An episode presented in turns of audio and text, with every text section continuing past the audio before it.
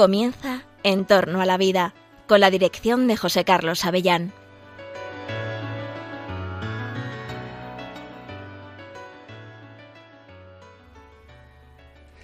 Buenos días, queridos oyentes de Radio María. Os saluda José Carlos Avellán.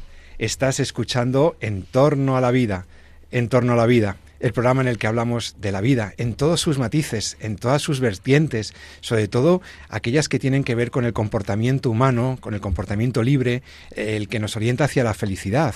Sí, aquí vamos a hablar de la felicidad, aquí vamos a hablar de la salud, aquí vamos a hablar del equilibrio, de la armonía que conviene tener en pleno verano, cuando eh, el calorcillo aprieta en estas tierras de España y en muchas otras, cuando tenemos muy presentes ya las vacaciones de los hijos, cuando algunos están intentando irse de vacaciones, cuando estamos escuchando la radio, la radio de la Virgen, que tiene programas como este, en el que se hacen preguntas interesantes y yo creo que intentar profundizar, siquiera en verano, tener tiempo para pensar en cosas importantes, pues es muy valioso. Te agradezco, como siempre, tu, tu, fidelidad a nuestro programa, que cada 14 días te congrega con estos temas de la medicina, de la ética y de la bioética. De hecho, además hemos recibido de nuestros últimos programas algunos mensajes de oyentes muy agradecidos por, por los temas que hemos ido tratando. Nos hacen también algunas preguntas, algunas intentaremos contestarlas en estos programas porque son, digamos, de interés general. Y, y, bueno, el último programa, el de hace escasamente 14 días, pues estábamos hablando sobre bueno, mm, la ética y los límites éticos que deben plantearse a la hora de la llamada cirugía, bueno, también medicina, pero todo cirugía estética. Estábamos hablando cuando hay mucha gente que quería o quiere arreglar las cosas del cuerpo, que busca esa perfección estética y no simplemente reparar un daño, o no es, no solamente reparativa eh, o regenerativa, sino cuando veíamos con expertos aquí la, la ética de pedir que me arreglen cosas, ¿no? Bueno, fue un programa muy interesante y, aquí estoy con los doctores eh, Jesús San Román y con el doctor Barreiro, que estaban también en, el, en nuestro último programa. Y verdad que nos suscitaron intervenciones interesantes al respecto de esto, de, oye, eh, ¿hasta qué punto, eh, bueno, nos obsesionamos a veces con lo físico, con lo estético, con lo, con lo externo, con lo apariencial? Hasta qué punto no nos aceptamos, hasta qué punto eh, buscamos una perfección estética sin mediar una prudencia. Y bueno, Fíjate que yo creo, Jesús, Pablo, buenas tardes, eh, bienvenidos otra vez a Radio María, como siempre, eh, que yo creo que en ese programa estuvimos hablando mucho de los límites que se autopone el profesional, ¿no? El profesional de la cirugía estética. Ellos se habló de la proporcionalidad, de la conveniencia, la indicación, se habló de algunos temas muy importantes, ¿no? porque hay personas que acuden a la cirugía estética pues con razones muy poderosas, muy objetivables y hay otros pues que a lo mejor no tanto, ¿no?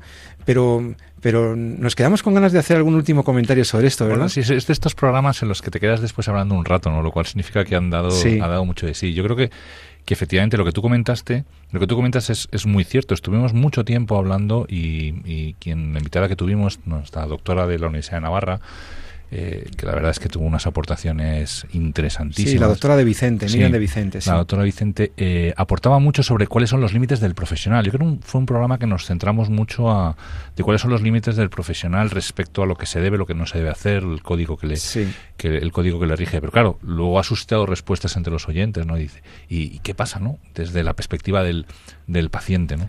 ¿Hasta qué punto es eh, yo puedo exigirme eh, o exigir a la vida ¿no? que me dé todo lo que quiero, todo lo que tengo, o todo lo que busco. ¿no?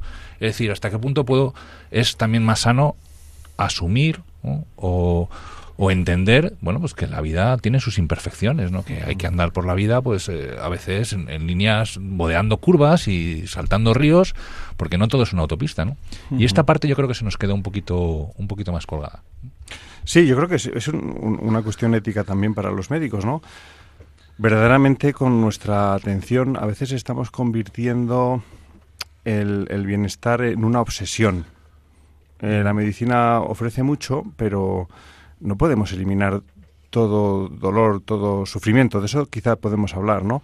Hoy tenemos que hablar de eso. Hoy tenemos que hablar un poco. Se le puede dar sentido al, sufrimiento, digamos, inevitable que, que, lo hay en la vida. La medicina tiene también esos límites.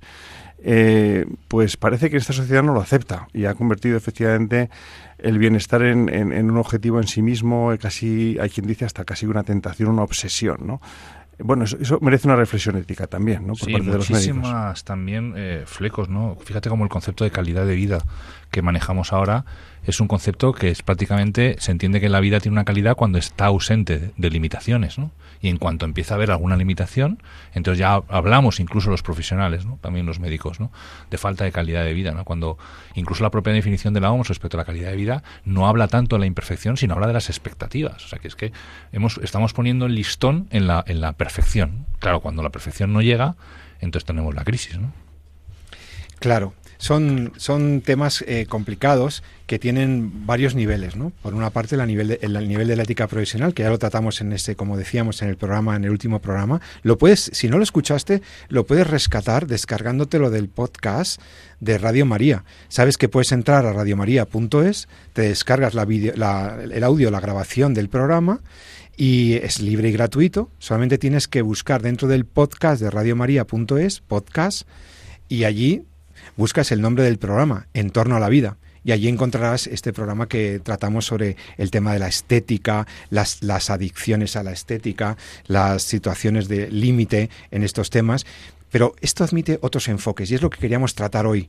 Eh, queremos también tratar el enfoque psicológico, el enfoque incluso psiquiátrico y también el enfoque más profundo, ¿no? el, enfoque humano, holístico, integral, existencial, profundo, incluso espiritual, por el que una persona eh, puede llegar a, sufrir eh, con estos temas y con otros y, y, ver en qué medida se, se, debe y se puede alcanzar ese, ese, equilibrio, esa armonía de la que yo hablaba antes, ¿no? entre lo físico, lo mental y lo espiritual. Tenemos tres dimensiones claramente diferenciables, pero unidas en nosotros, que se afecta, afectan una a la otra. ¿no? Y mm, lo físico es importantísimo, por supuesto que hay que cuidar lo físico. Aquí tenemos médicos que nos ayudan a recuperar la salud, aquí tenemos una serie de... Sí, lo físico, lo biológico, también está el aspecto psicológico. Ahora vamos a hablar con un experto en, los temas psiquiátricos y en la psicoterapia de estas cosas. Pero luego también está el nivel existencial, espiritual, más profundo. Lo espiritual no hay que confundirlo con lo psíquico, aunque todo está unido. ¿no?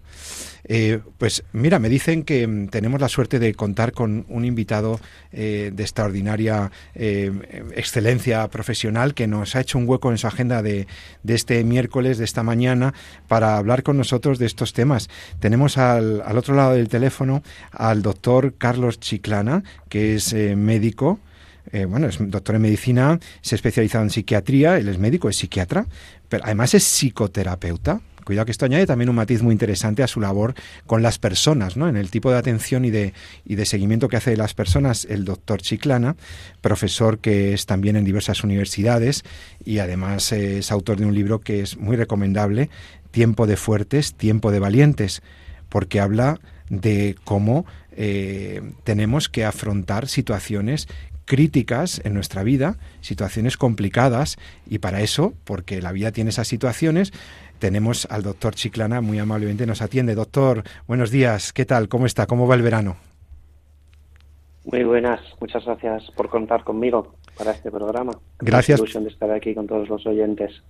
Pues los oyentes de Radio María están muy interesados en estas otras dimensiones, ¿no? Del, del eh, pues esas situaciones que nos generan sufrimiento, ¿no? Eh, eh, crisis de, autoestima, crisis de, que nos llevan a desequilibrios tremendos, ¿no? además, esto es bastante transversal a lo que hemos leído, ¿no? Ya no solamente afecta a, personas que han tenido un determinado trauma, una determinada crisis emocional, o personas más bien adultas o mayores, sino que también en la adolescencia, entre nuestros jóvenes, hay mucho sufrimiento por estos temas. Entonces, eh, queríamos, doctor, eh, bueno, pues, pues, que nos ayudes a, a explicar, que nos ayude a explicar, bueno, ¿Cuánto cree que se ha hablado aquí de medicina del deseo, de búsqueda de la perfección casi obsesiva y hasta adictiva? Estos problemas esto usted lo ve habitualmente, ¿no? Sí, lo veo y escuchando lo que comentabais antes, a mí me gustaría mm, decir tres ideas iniciales. Adelante. Que irían más en la línea de integrar lo que, lo que habéis dicho. La primera sería eh, buscar todo el bienestar posible con el sufrimiento. O sea, bienestar y sufrimiento, no o. Pondría ahí un y. Y claro que sí, me parece fenomenal el que busquemos el bienestar, a eso estamos llamados, a estar bien. También desde una perspectiva católica, ¿no? Y con el sufrimiento, sabiendo que la vida tiene sufrimiento, sería una primera premisa que nos puede servir para decir, el sufrimiento es una parte ordinaria de la vida, no extraordinaria. Luego, tomando pie de esa, de esa cirugía estética o lo que en, psiquiatría podríamos llamar una psicocosmética, si tratamos de tapar el sufrimiento o el malestar de la vida con fármacos, yo animaría a, en vez de medicalizar el sufrimiento, personalizar el sufrimiento. Sí, bienestar con sufrimiento, personalizar el sufrimiento para comprender qué significa en mi vida, qué me aporta, qué sentido tiene, qué, qué, me está diciendo de mí, de las personas con las que me relaciono, etcétera. Y en tercer lugar, sí que animaría a estar lo mejor posible. Lo mejor posible a lo mejor no es perfecto, pero sí a lo mejor posible. ¿Por qué? Porque nos movemos a veces entre dos extremos. Las personas que están mal médicamente y no lo saben, esta misma mañana me ha pasado, una chica tenía una anorexia y no se dio cuenta hasta cuatro años después de que algo le ocurría y no pidió ayuda tarde, claro. Y los que ante un sufrimiento natural, ordinario de la vida, te piden una ayuda y confunden el malestar y los problemas de la vida con la enfermedad mental. Así que yo animo a integrar con esas tres ideas. Bienestar con sufrimiento, personalizar el sufrimiento y que nos pidamos estar lo mejor posible. Muy interesante. Le quiere preguntar el doctor Pablo Barreiro. Sí, sí, muchas gracias por este enfoque inicial, ¿no? que creo que sienta las bases de, de, cómo debemos aproximarnos ¿no? a los problemas mentales. Yo, yo eh, doctor Chiclana, revisando el, informe de salud mental del año 2023 aquí en España, me he quedado francamente alarmado por, por los datos que se, que se arroja, ¿no? Más de la mitad de la población española dicen que, que tiene algún trastorno mental, del que el más numeroso es el, el, trastorno por ansiedad, que casi lo sufre más del 47%, y luego la depresión, y, hasta un 14-15% eh, de las personas españolas han tenido ideas de suicidio o han llegado incluso a intentarlo, ¿no? Mi, pregunta es, eh, ¿verdaderamente la salud mental global está empeorando o es efecto de ese exceso de medicalización, quizá un exceso de sobrediagnóstico de problemas que a lo mejor deberían abordarse, sobre todo los más leves, claro, eh, ansiedades o depresiones, tristezas, que deberían abordarse desde un punto de vista mucho más eh, humano, si, eh, si se quiere, o psicoterapeuta, pero no medicalizándolo tanto hasta el punto de, de tratarlo con fármacos, ¿no? de nuevo, gracias, doctor Barreiro, pero de nuevo animo a integrar, a decir, eh, la realidad es que hay más trastornos mentales, sí. Cuando yo estudiaba la carrera, la OMS ya avisaba que en el 2020 la depresión sería una de las enfermedades más prevalentes, casi por encima de las enfermedades cardiovasculares. Y así ha ocurrido. Y eso sin saber que iba a haber una pandemia de, por, por un virus que iba a desestabilizar a la población. O sea, la realidad es que sí, hay más prevalencia de trastornos mentales. Y por lo tanto, como médicos, y pues ya todos los que tengan que hacer intervenciones sociales, educativas, políticas, etcétera, somos responsables de dar respuesta a esta situación. Y aquí es donde viene el integrar, ¿vale? ¿Qué tipo de respuesta necesitamos dar? Pero necesitamos educar bien, con programas de bienestar emocional, para que en los colegios, los padres, los adolescentes, los profesores dispongan de herramientas efectivamente para adaptarse mejor al sufrimiento, adaptarse mejor a las demandas de la vida. Y necesitamos también intervenir para que estas personas sanen. Y psicoeducar para que se cuiden bien. Porque esto es llamativo. Cuando preguntas a veces cuántas horas duerme usted, cuántas veces come al día, con qué orden come, cuándo hace ejercicio físico, cómo se cuida, cómo descansa, qué aficiones tiene, qué amistades le enriquecen a usted. A veces estas respuestas son, son vagas o son insuficientes y no hay un cuidado natural de la propia persona que lleve a estar sano. Y añado otro matiz también que me parece interesante, que es decimos, vale, esto hay que abordarlo no con medicina, sino con psicoterapia. Pero es que también hay una corriente crítica con las intervenciones psicoterapéuticas fuera de indicación, que nos podría pasar con los fármacos, ¿no? Está fuera de indicación y se da un fármaco que no corresponde. ¿Es, ¿Toda psicoterapia está indicada? Porque tenemos los servicios de salud mental saturados, con personas que necesitan de terapeutas que les ayuden a afrontar la vida. De manera que esto nos pone de nuevo en un escenario de decir, anda, parece que nos faltan referencias. Referencias para que la familia crezca, referencias para que haya profesores, profesionales, monitores, educadores cercanos a las personas que sirvan también como seguridad y que las personas puedan crecer y seguir adelante. De manera que quizá toda esta crisis mundial nos está señalando que es necesario volver a las bases del propio cuidado de la persona, del valor de la persona en sí, de la familia como institución, de la referencia de los padres para la seguridad de los hijos. Y esto es una realidad que vemos los profesionales de la salud mental y que pues yo la digo aquí públicamente porque también es lo que se habla en los congresos y lo que se percibe en las publicaciones internacionales. Entonces, doctor, si la salud mental de la población está empeorando, ¿cuáles serían las causas principales?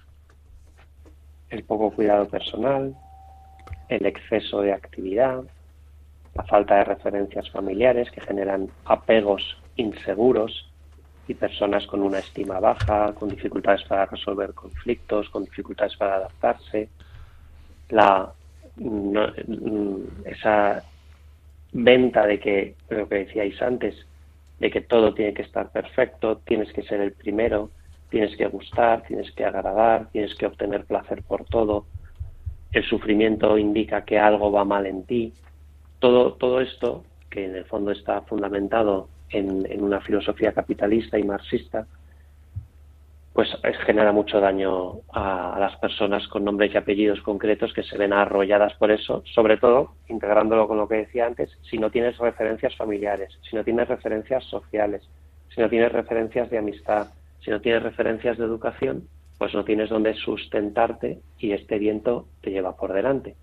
A esto podemos añadir una gran preocupación de la OMS, de UNICEF, de la Asociación Americana de Psiquiatría, de la Academia de Pediatría Norteamericana sobre el uso de los móviles y de los dispositivos en la adolescencia y en la edad joven.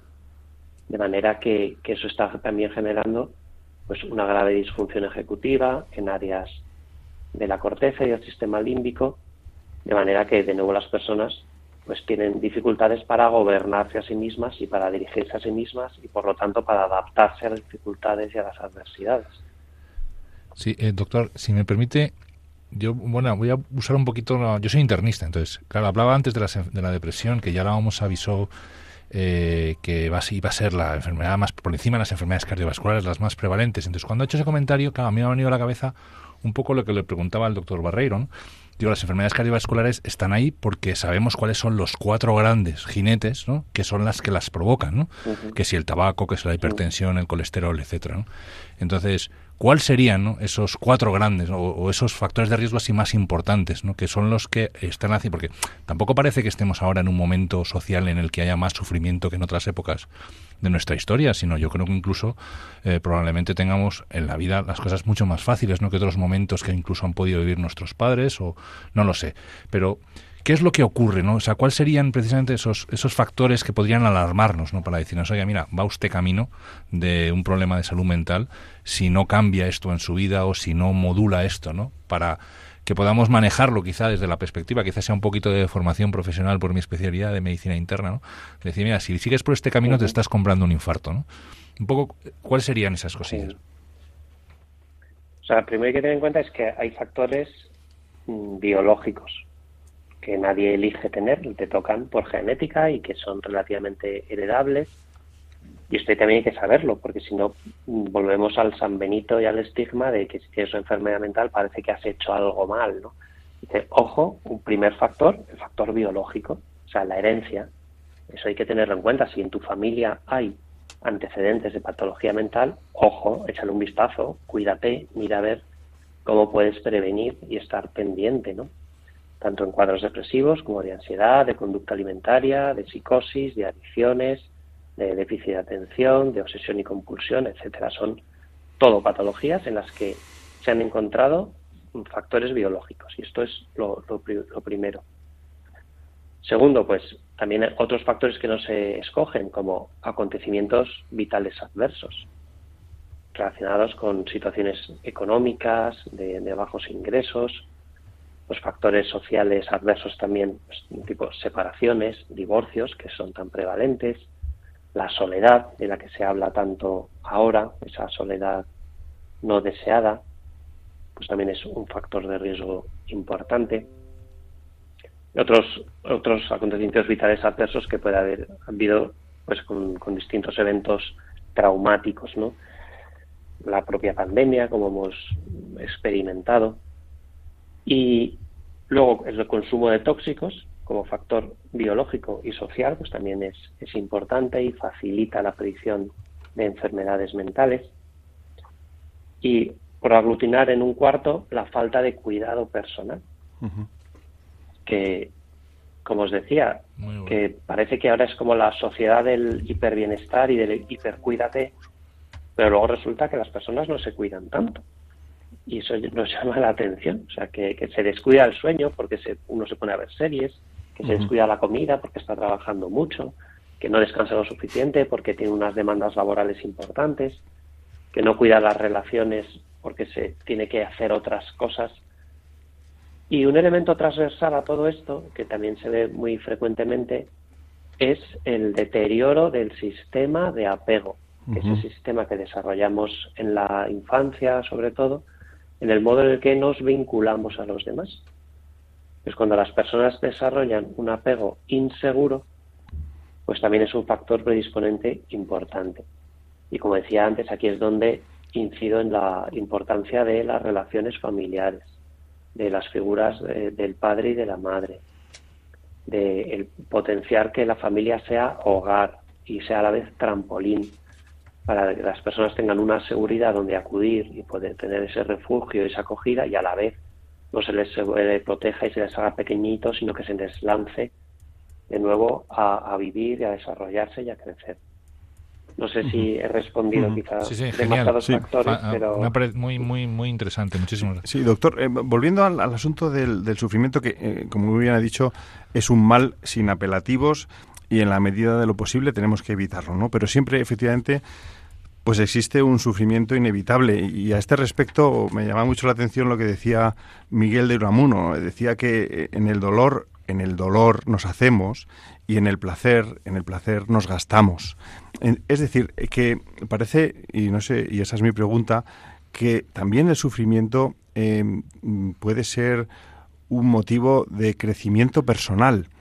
Y mi pregunta es, em, ¿No seríamos quizá más honestos los médicos y en concreto los psiquiatras si también ayudásemos a los pacientes a sobrellevar y a dar sentido a esos sufrimientos inevitables más que intentar atenuarlos o en tal caso intentarles buscar un sentido con ellos, ¿no? A esos sufrimientos inevitables que todos, más que otros, unos más que otros, pues padecemos, ¿no? Y sin embargo tenemos un poco esa obsesión, ¿eh? por esa obsesión por el bienestar, de anular por completo el sufrimiento cuando pueda ser, en algún caso, quizá una ocasión de, de, crecer o de salir de algún tipo de crisis existencial, ¿no? Sí. Y no es lo mismo una crisis existencial que un dolor moral, que una sintomatología psiquiátrica. Pues de nuevo yo animo a integrar a buscar el discriminar con un buen diagnóstico, que son síntomas médicos que exigen una atención médica y como médicos somos responsables de atenderlos y que es parte del sufrimiento de la vida y que corresponde a la persona abordar y afrontar si es lo que ella quiere y que efectivamente el, el, médico, el terapeuta le puede acompañar.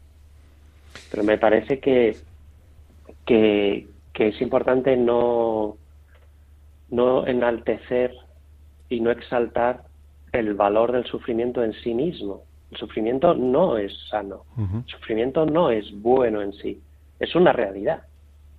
Es una realidad, ok, es real, está ahí, está con nosotros, pero ¿es deseable el sufrimiento? No. ¿El sufrimiento en sí forma y hace mejor a la persona? No. Lo que hace mejor a la persona es el bien, lo bueno, lo bello.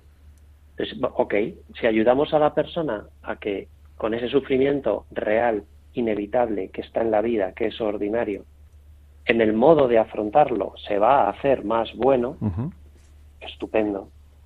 Pero, pero el esfuerzo por el esfuerzo no forma. El esfuerzo forma si te hace a ti más bueno, si te personaliza, si te identifica contigo, si te conecta contigo. Si no, no. El sufrimiento por el mero hecho de tenerlo, por el mero hecho de afrontarlo. Si no te está personalizando a ti, haciendo a ti más bueno, más auténtico, más digno, más válido, eso no sirve de nada, en mi opinión. Perdón que me pongo así como un poco radical, pero, pero que lo importante es eso, personalizar el sufrimiento. Es qué significa para mí, cómo me voy a hacer yo más bueno abordando esto, cómo lo voy a integrar con mi vida, cómo esto me va a conectar más conmigo mismo. Entonces, claro, evidentemente, no quiero taparlo con una pastilla, no quiero taparlo con una pseudoterapia falsa, no, no, quiero abordarlo y que esto me dignifique a mí más, que sería toda esta corriente pues de tantas psicoterapias como la logoterapia, con ese sentido del sufrimiento, con la autotrascendencia, con el autoconocimiento, etcétera. Pues esto, mm, doctor Chiclana, estamos hablando en Radio María con el doctor Chiclana, que acompaña hoy a los doctores Barreiro y San Román en este, en este tema tan profundo y que daría muchísimo, muchísimo de sí. Tengo, a mí me surgían muchísimas observaciones y, y preguntas, pero me quedo con esta personalización del sufrimiento, esta idea de que realmente es bien el bienestar que podemos buscar, es lícito buscarlo, pero sabiendo que en el sufrimiento nos lo vamos a encontrar, hay un sufrimiento inevitable que hay que gestionar, que no hay, que, desde luego no tiene sentido en sí mismo. Me ha encantado esta, esto de que, bueno, este ánimo que nos da a estar lo mejor posible, pero sabiendo que, que cada uno tiene que encontrar el, sentido a, lo que le está pasando, ¿no? Y no, digamos, ocultarlo o parchearlo con eh, ansiolíticos, con toda esa, con toda esa batería de, de, de, fármacos que en realidad a lo mejor están escondiendo un problema eh, subyacente que, que, no es necesariamente psiquiátrico, sino que a lo mejor es existencial, es afectivo, etcétera. Doctor Carlos Chiclana, eh, nos ayuda muchísimo sus reflexiones, le agradezco muchísimo. Usted tiene que volver a sus ocupaciones en la mañana de un miércoles. Le agradecemos muchísimo su tiempo en Entorno a la Vida y espero poder que, que los oyentes puedan disfrutar de sus aportaciones en alguna otra ocasión. Muchísimas gracias, doctor. Muchísimas gracias a vosotros. Y, de nuevo recomiendo el libro de, este doctor tan, eh, tan prestigioso, médico y psiquiatra, Carlos Chiclana, eh, autor del libro Tiempo de fuertes, tiempo de valientes. Hasta, hasta pronto, doctor. Muchas gracias. Doctores Pablo Barreiro, doctor Jesús San Román, ¿qué les parece si nosotros ahora hacemos una pausa para gestionar y digerir tantas cosas muy lúcidas, tan inteligentes y tan prácticas como las que nos ha sugerido el doctor Chiclana, con una, con una canción que habla de, de resistir, de resiliencia práctica. Hemos oído mucho. Pero... Hemos oído mucho, pero bueno, es la propuesta del doctor San Román. Anímense, escuchemos, tiene fuerza. Hasta ahora mismo en Radio María.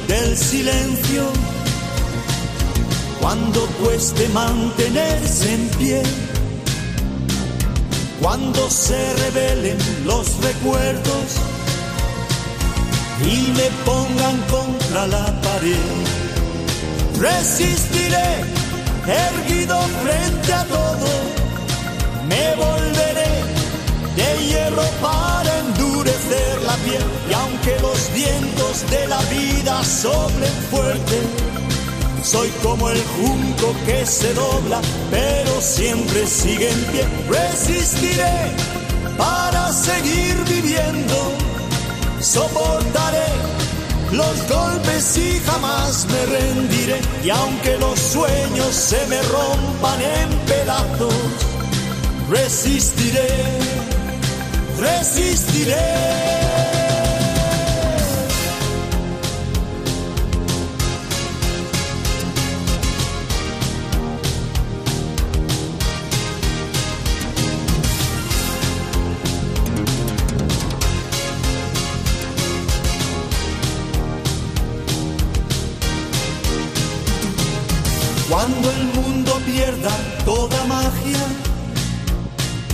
Cuando mi enemigo sea yo, cuando me apuñale la nostalgia y no reconozca ni mi voz, cuando me amenace la locura, cuando en mi moneda salga cruz. Cuando el diablo pase la factura, o si alguna vez me faltas tú, resistiré erguido frente a todo, me volveré de hierro para endurecer la piel, y aunque los vientos de la vida soplen fuerte, soy como el junco que se dobla, pero siempre sigue en pie. Resistiré para seguir viviendo. Soportaré los golpes y jamás me rendiré. Y aunque los sueños se me rompan en pedazos, resistiré, resistiré.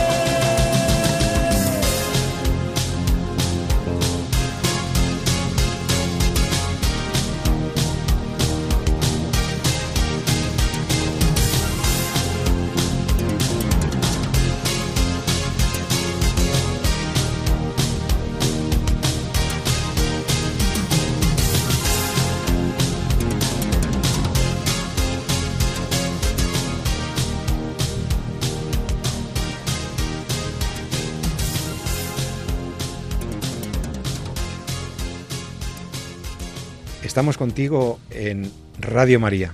Estás escuchando el programa En torno a la vida.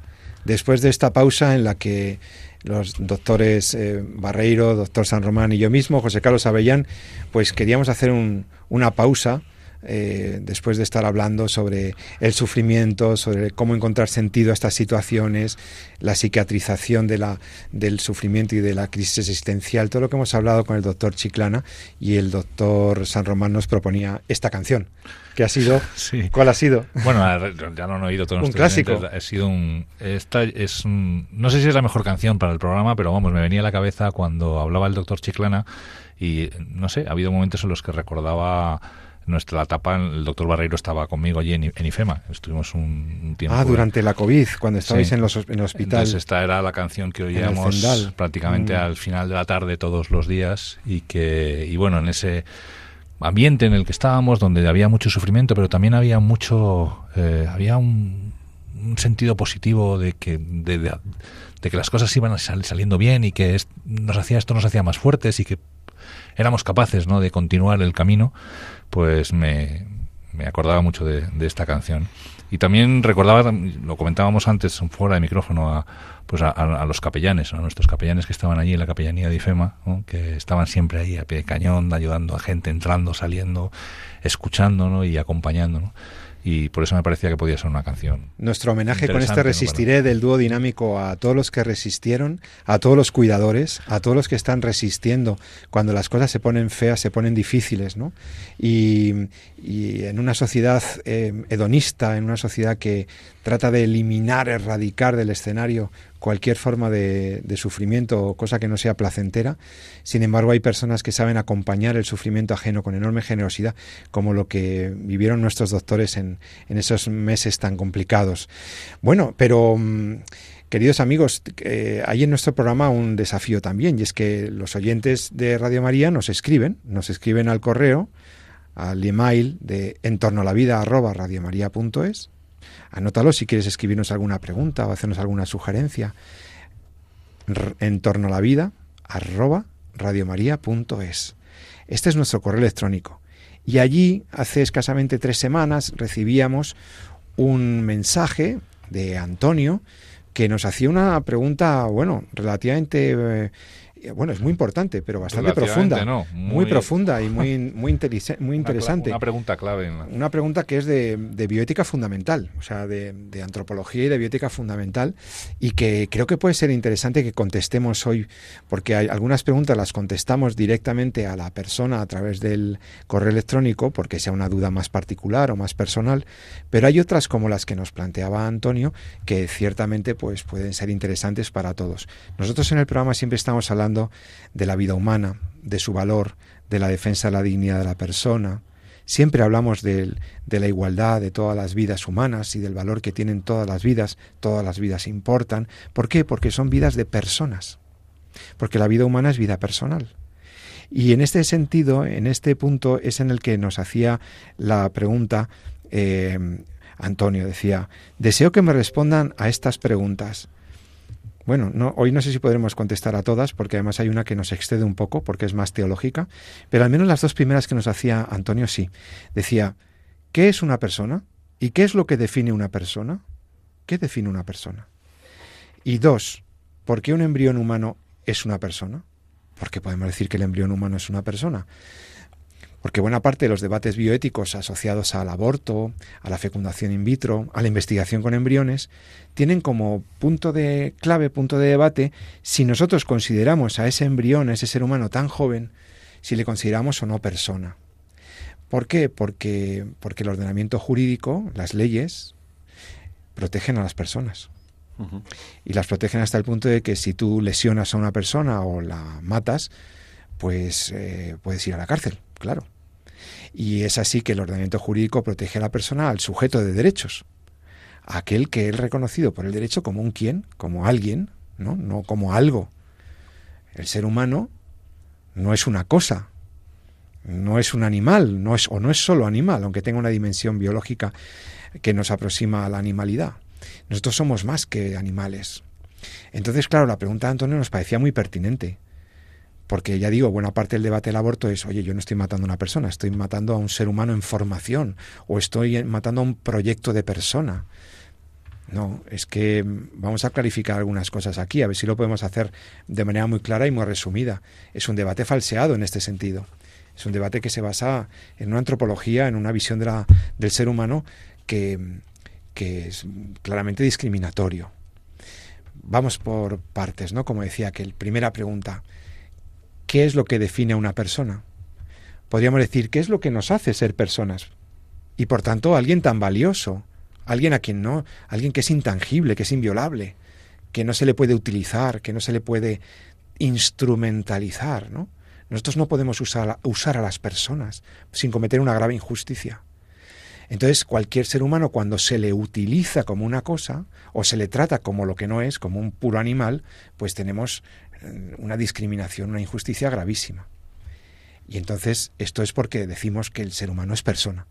Pero ¿qué es lo que nos hace persona?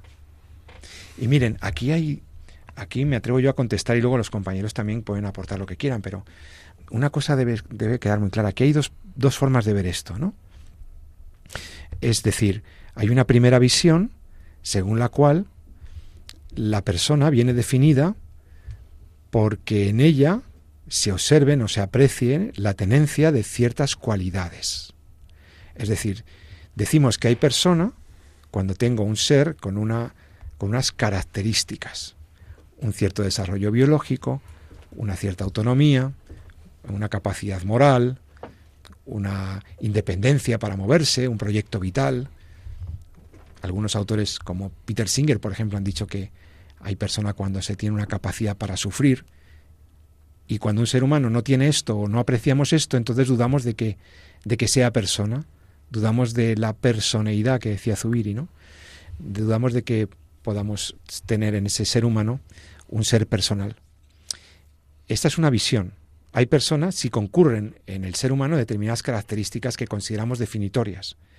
Y la otra visión, ahí están la, otra gran parte de los filósofos o los antropólogos, la que viene a decir que, que no, que el ser persona no depende de que tú manifiestes o tengas unas características, sino que simplemente se es persona por lo que uno es.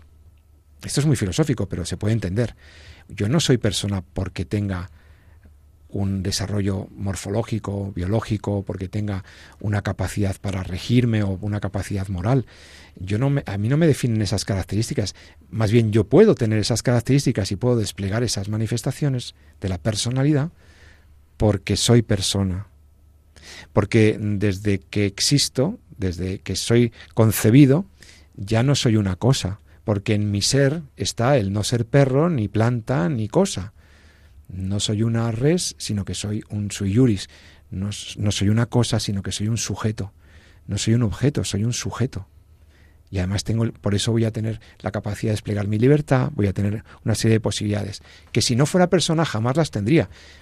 El perrito nunca va a ser libre, no va a tener responsabilidad moral, el perro, el animal, la planta. Tienen su dignidad, sí, pero es distinta de la nuestra. No digo ni más ni menos, digo que es distinta. Entonces, fijaos, aquí hay dos, la pregunta de Antonio era muy pertinente. Aquí hay dos, dos formas de ver a la persona. La de aquellos que dicen que se es persona cuando se tienen ciertos rasgos, y las que dicen que no, que tú tienes esos rasgos porque primero eres persona. Claro, si, si, estás en la primera posición, y eres coherente con ella, tendrás que admitir que algunos seres humanos, cuando pierden ciertas capacidades, entonces, ¿qué pasa? Que ya no son personas. Por ejemplo, si tú dices que es nuestra inteligencia o nuestra capacidad racional la que nos hace persona, entonces, ¿qué ocurre? Que si yo veo un sujeto humano que no parece tener esa capacidad racional, o es muy dependiente, o tiene muy mala calidad de vida, o no sabe ya quién es porque tiene una enfermedad mental o una, o una discapacidad, etcétera, entonces ya no tengo la persona ¿Ya le puedo tratar como una cosa o como un animal? No, sigue teniendo dignidad, ¿verdad? Claro, porque no podemos definir a la persona por esos rasgos. Y en la segunda fase están, en la segunda visión están los bioéticos que llamamos y los antropólogos de base personalista. Se es siempre persona. Y además no cabe gradualidad aquí. No se es más o menos persona. ¿Quién podría decir que alguien es más persona que otro? Porque es más listo, porque es más guapo, porque tiene una perfección genética, es más persona que yo, o lo es menos.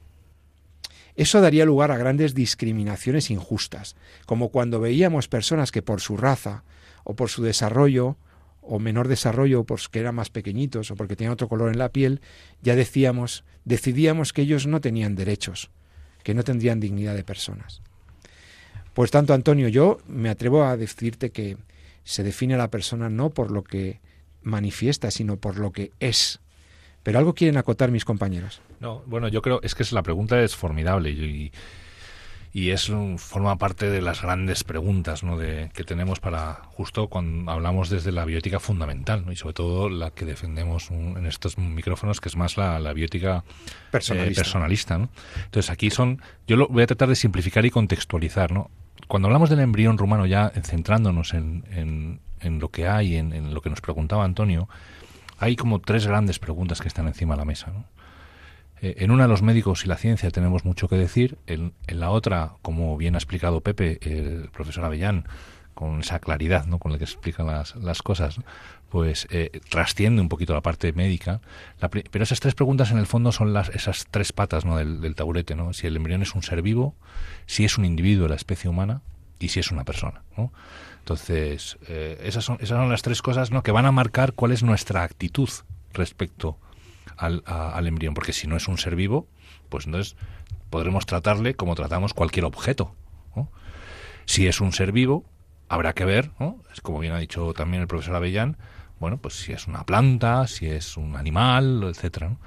Con lo cual nos planteamos la siguiente pregunta: ¿es un ser vivo, es un individuo de la especie humana? Estas dos primeras preguntas la ciencia, la ciencia la tiene perfectamente contestada. No hay ninguna duda, por mucho que queramos buscarle, por mucho que queramos poner nombres distintos a las diferentes etapas de nuestro desarrollo, está claro que desde el momento de la concepción eh, ahí tenemos un organismo eh, autoorganizado, dinámico, que pertenece específicamente a la especie humana. Podemos decir claramente que es un individuo, un ser vivo individual, autónomo de la especie humana que solo necesita para seguir creciendo tiempo y nutrición y el ambiente, obviamente, que le permita desarrollar ese tiempo y conseguir esa nutrición. que será diferente en nuestras, durante todas las etapas. Un tiempo en el interior de nuestra madre y otro tiempo pues más fuera, pero a veces igualmente dependiente. Necesitamos que nos den de alimentar, que nos den la comida, etcétera, etcétera. Y luego está el tema de, qué es ser persona. Claro, aquí, como bien contaba Pepe, pues nos encontramos ante un mundo de gente que entiende la persona de forma diferente. Y aquí es lo que hay que donde Pepe concretaba, entiendo yo que se concretaba muy bien, ¿no? Y, yo recomiendo a veces a nuestros, y a veces lo recomiendo así a mis alumnos, ¿no? que, que utilicen eh, ese concepto que utilizamos también en el método científico, ¿no? De, del falseo, ¿no? que llamamos. ¿no? Es decir, si yo entiendo que esto es lo que me hace ser persona, entiendo que cuando no tengo eso, no lo soy. Entonces, si como decía Peter Singer, por ejemplo, el, lo que me hace ser persona es la capacidad de sentir, la capacidad de sufrir, cuando no tengo esa capacidad, dejo de ser persona y por eso cuando estoy en coma no soy persona. ¿Podemos asumir eso? ¿Podemos asumir que cuando tengo a alguien en coma ya no es persona? No podemos asumirlo, con lo cual falseamos un poquito ese concepto. ¿Y qué es lo que nos sale a todos de dentro cuando nos miramos dentro? Pues nos, nos salen los derechos, eh, los derechos universales, la Declaración Universal de Derechos Humanos, por ejemplo. Entendemos que cualquier persona, en cualquier momento de la historia, en cualquier parte del mundo, tiene los mismos derechos, los tendrá en el pasado, aunque hayamos hecho cosas mal y hayamos entendido en el pasado que y negáramos la categoría de personas a determinadas eh, a determinados sujetos, hoy entendemos que lo estábamos haciendo mal y entendemos que esos derechos eran estaban vigentes antes, están vigentes ahora y están vigentes en el futuro. Es decir, hay algo, algo que es inherente al ser humano y que se le atribuye no por lo que consigue, sino por, como bien se decía, lo que se es. Y lo que se es es ser un individuo de la especie humana. Por lo tanto, no se entiende que se pueda ser individuo de la especie humana sin ser persona. Y no se entiende que pueda haber personas sin ser individuos de la especie humana. Eso va intrínsecamente unido. Y eso me permite saber que a mí nadie me da esa dignidad. No la consigo porque adquiera determinadas capacidades, sino que la llevo conmigo mientras sea un individuo de la especie humana. Doctor Barreiro, ¿alguna acotación? Sí, yo, yo, yo tengo que simplificar mucho el debate desde un punto de vista médico. A mí me sobra el concepto de persona. Yo creo que hay suficientes evidencias biológicas infinitas, bueno, eh, tremendas, eh, muy sólidas, como para poder afirmar que un embrión es un ser humano. Ya lo decíamos, ¿no? Todo lo que deviene en ser humano es ya ser humano en acto, no hay potencia ni todas estas... Eh, claro, no, a mí me parece interesantísimo el concepto de persona, pero es un debate filosófico, es, un, es un debate que luego tiene, por supuesto, trascendencia legal, no, hay, hay, sí, hay, hay, hay, que aclarar, hay que afinar, pero para un médico, ¿pero qué duda hay? O sea, ¿qué, qué, médico puede levantar la mano y decir que eso no es un ser humano, con, con los datos biológicos eh, delante? Sobre el concepto de persona, pues me parece que es muy interesante también decir eh, y, aquí eh, me voy a ir también un poco a los hechos, ¿no? Vamos a ver, la palabra persona etimológicamente viene de personare, es decir, de resonar. Esto viene de, del griego, del prosopo, ¿eh? los personajes griegos en, las tragedias griegas llevaban una máscara, ¿verdad? es decir, representaban un, personaje, ¿verdad? Y, y, esa, esa máscara les permitía además elevar la voz y hacer resonancia, ¿no? Es decir, Persona eh, es eh, lo que resuena en nosotros. ¿Y qué resuena en nosotros? Pues resuena otra persona, porque hay que decir que está la persona humana y está la persona divina. Claro. Pues la persona humana es resonancia de la persona divina. Somos como eh, la impronta, ¿no? esa imagen y semejanza de Dios Fijaros que he empezado hablando desde lo puramente biológico, pero creo que el concepto personal nos tiene que llevar, por supuesto, a, enfoques teológicos. ¿no? Eh, y, es que es el sentido filosófico que tiene. Nosotros somos eh, representación de, estamos representando a alguien. Bien, esto puede decirse que es simplemente mm, pues, eh, la presencia del alma, ¿no? del espíritu humano, ¿no? en, el ser humano. Eh, bueno, eh, pues eh, también hay claridad sobre que si en algún momento hay alma, pues será muy al principio, ¿no? O sea, por lo tanto, pues creo que para mí ese es el quizá lo más sublime, ¿no? De, la persona humana y, el sentido más, más profundo, ¿no? Que bueno, que por supuesto hay debate filosófico y trascendencia legal, ¿no? Pero, pero creo que añadir también este aspecto teológico es importante, ¿no? Es fundamental porque podemos hablar de dignidad, El mismo Santo Tomás de Aquino decía que persona es nomen dignitatis, nombre de dignidad. Eh, y por supuesto que la dignidad está asociada a lo que somos, a lo que somos y no somos sino una criatura y somos hijos de Dios y somos hijos amados por Dios y nosotros sabemos que el fundamento más profundo y más trascendente de nuestra enorme dignidad es este, ¿no? el fundamento que ha dicho el doctor Barreiro. Pero mm, el debate filosófico, el debate jurídico, luego eso se traslada a la bioética. Y por eso nos parecía pertinente. Nosotros aquí no somos eh, teólogos, aunque hemos estudiado filosofía, pero sí queríamos dejar claro a pregunta de Antonio, aquí en Entorno a la Vida, eh, una pregunta de fondo, trascendente. Insisto, se ha justificado muchas veces el aborto en que lo que hay en el seno materno no es una persona. Mentira, sí lo es, porque como bien explicaba el doctor San Román, todo ser humano es persona. Es decir, si lo que hay en el vientre materno, si el cigoto, el primer, el primer eh, ser humano individual claramente diferenciado de los gametos de sus padres, ¿no? si ese ser humano es biológicamente humano, su modo de ser es el modo de ser personal, es la persona. Eso significa que nuestro modo de ser específico, nuestra naturaleza, es la de la persona no, no, no somos de otra manera, es, lo que acontece en nuestro ser, ¿no? Es nuestro modo de ser específico, que diría Aristóteles, ¿no? Nuestra naturaleza. Entonces el ser humano tiene una naturaleza personal. Somos personas y lo somos desde el inicio. Y lo somos siempre en el mismo grado. Y lo somos independientemente de lo que nos pase, de nuestra salud, de nuestra enfermedad, de nuestro, eh, nuestro género, nuestro sexo, nuestra, nuestras eh, actitudes morales, eh, lo que hagamos, lo que no hagamos, lo bueno o malos que seamos. Tenemos la misma dignidad, porque también aquí hay que diferenciar, esto lo hacía muy bien Millán Puelles, la dignidad, digamos, ontológica, la dignidad por el ser de la dignidad que él llamaba dignidad adquirida, que es la dignidad moral.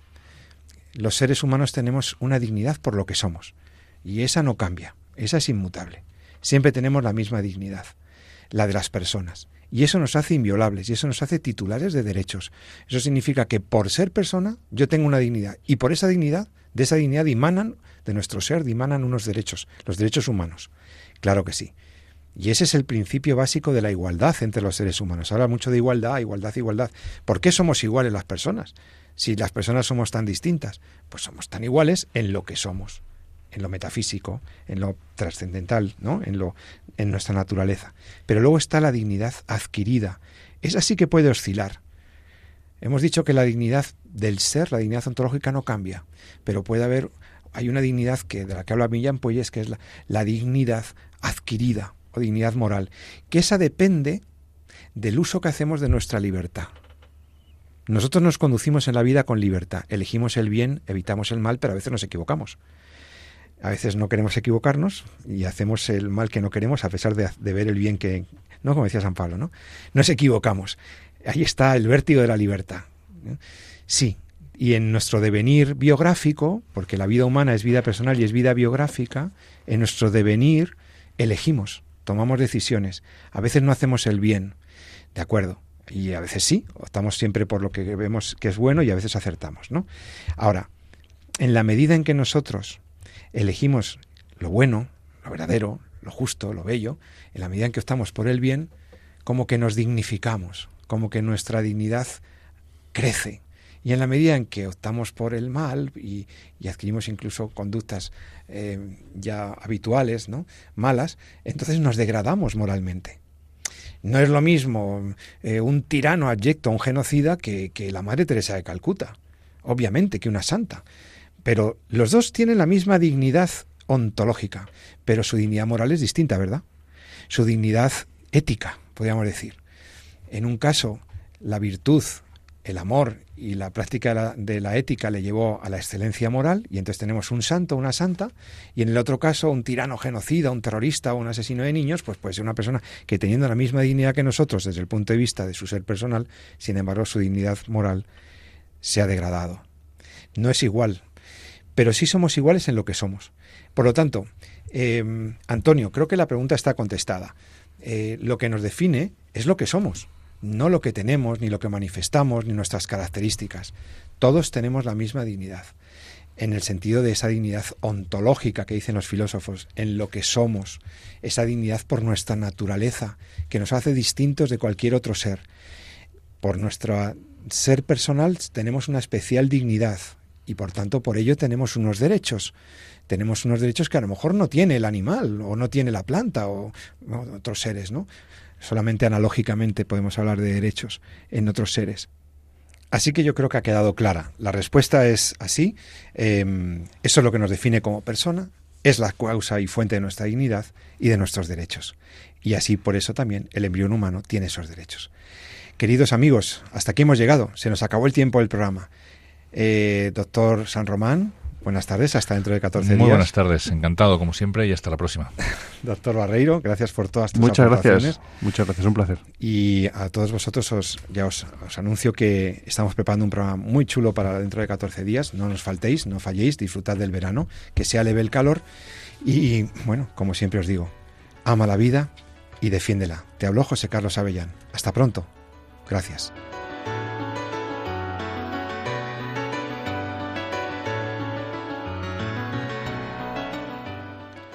Han escuchado en Radio María En torno a la vida, un programa dirigido por José Carlos Avellán.